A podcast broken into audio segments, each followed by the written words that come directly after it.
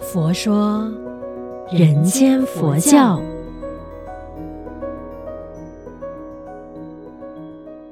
你好，我是主持人碧枝，吉祥佛法生活化，生活佛法化。哇，不知不觉哦，二零二三年又到了年底了，对吧？然后十二月份呢，其实就是一个很多节庆的一个月份。对我来讲呢，我觉得十二月份是充满喜悦，还有呢，节庆氛围非常浓郁的一个月份。除了圣诞节就是会给人营造很多的那个呃氛围之外，当然还有我们华人的冬至嘛。那其实如果说我们今天啊这一篇的那个文章探讨啊，是跟佛教呃。跟大自然有关系的话，你会觉得说，嗯，佛教怎么跟大自然扯上关系呢？有，都说了嘛。佛法啊，真的就是呢，包罗万象。这篇文章呢，题为《佛教与自然生态》的下集，当然还有上集。我也是挑了其中的一段，就是呢，跟大自然有关系，跟我们的这一个二十四节令呢有关系的。我觉得星云大师很厉害耶，真的没有什么事情是他说不了的，或者是写不了的，太厉害了。所以呢，我会觉得说，这篇我看到的时候呢，我也觉得哇哦，原来。来就是呢，呃，它当中的一些小题就有说到，诶，其中一篇了，就是说到日月风雷奥妙的佛用，其中一段呢是说现实意义是什么呢？他说呢，宇宙自然现象的形成影响了生命的演化，那对人类生活乃至其他生物的成长也有密切的关系。从早期中国的畜牧时代。农业时代，人们就会观察天文现象，作为作息生产的指针。那当时呢，天文学的发展动机是编制历法以授民时，观测天象以见吉凶。也由于农业生产的需要，天文仪器便越发精密进步。早在远古时代呢，人们就以日表示昼夜交替。后来，他们发现农作物的枯萎繁茂，候鸟的南去北归和气候的冷暖有紧密的关联。这个周期大约有三百六十五天，于是呢，也含有收获之意的年字，以表示此一周期的时间单位。月亮从这一个满月到下一个满月，大约为二十九点五天，古人称之为月。没有精密的科学仪器，古人借着观测自然现象，竟能准确了解日月的运行，而这些时间单位也一直被沿用至今。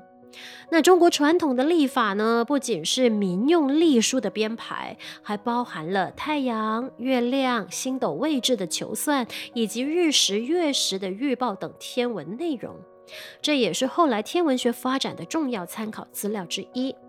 历法既然是以授民时之用，能表征季节冷暖变化的节气就相当重要了。节气啊，是将地球绕着太阳公转的轨道划分成二十四份，平均为十五天多。二十四节气依其名称含义，可分为四种。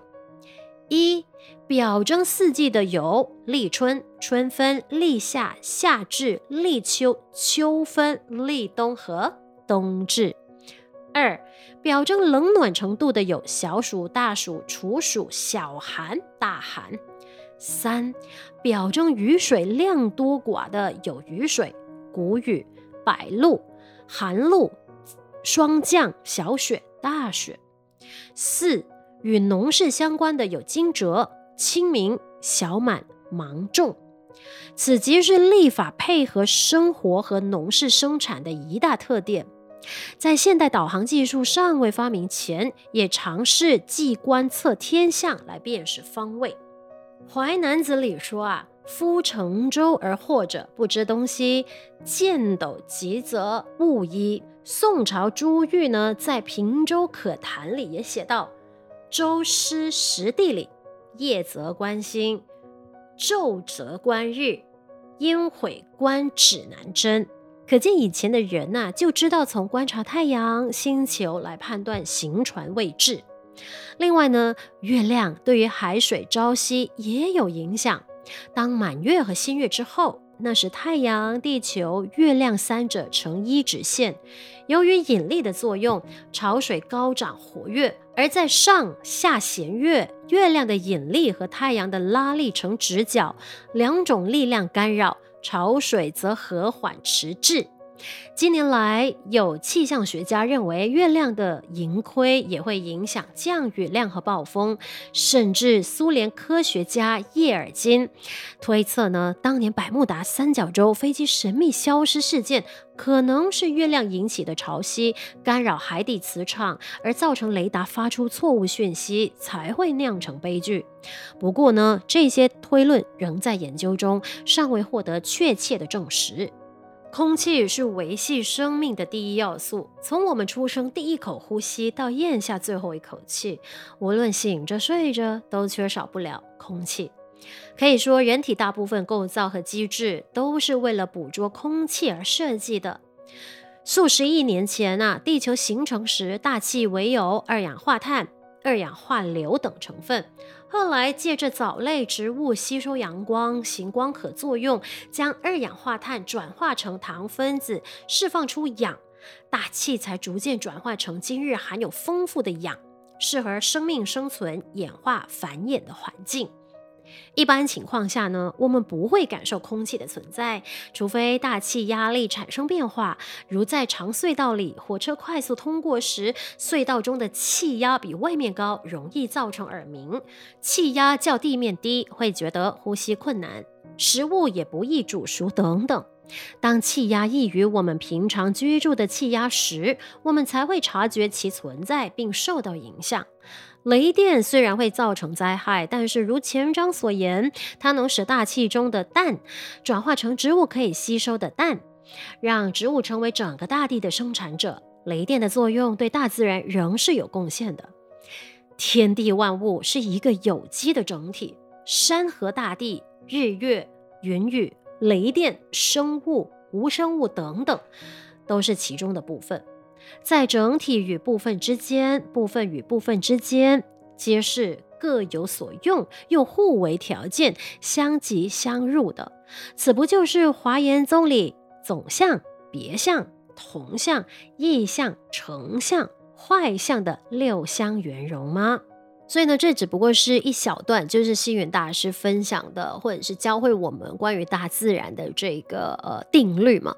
那当然，我自己看了之后呢，其实大师真的很厉害，他把很好像很复杂的这些天文地理呢，就是用了白话，然后很简单的讲解的时候，你就知道哦，原来如此，就是有这样子的一个一个理解了。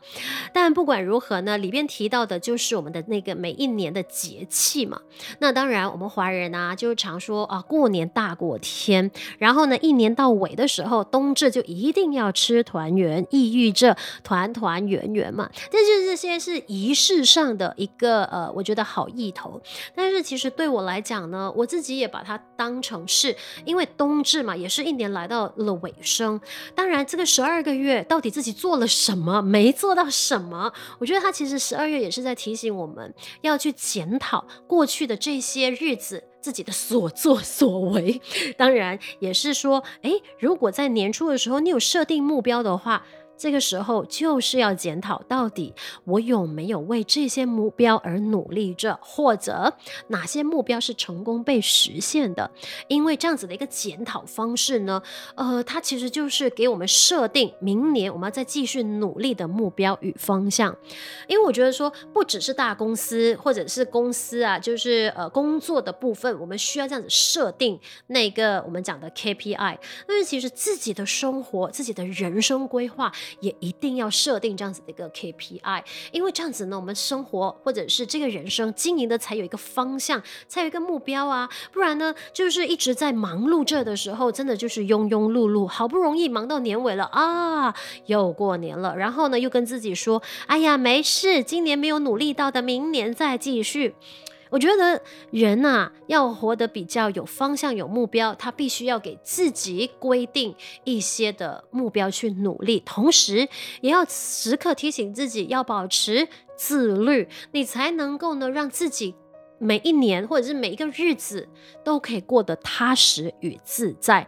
当然，我讲的这一些呢，基本上它回归到的还是你个人的人生选择跟规划。所以呢，今年我又要在想，哎呀，又是时候要检讨一下自己的二零二三年到底做了哪一些对自己。对他人或者是对整个社会是有帮助的事情呢，我希望你也可以借此机会啊，就是呢，冬至的时候不只是吃汤圆而已。也去好好的检讨今年的自己的所作所为，然后呢，去规划明年的这个人生目标。我们就一起来努力，也同时学习呢，将佛法生活化，生活佛法化。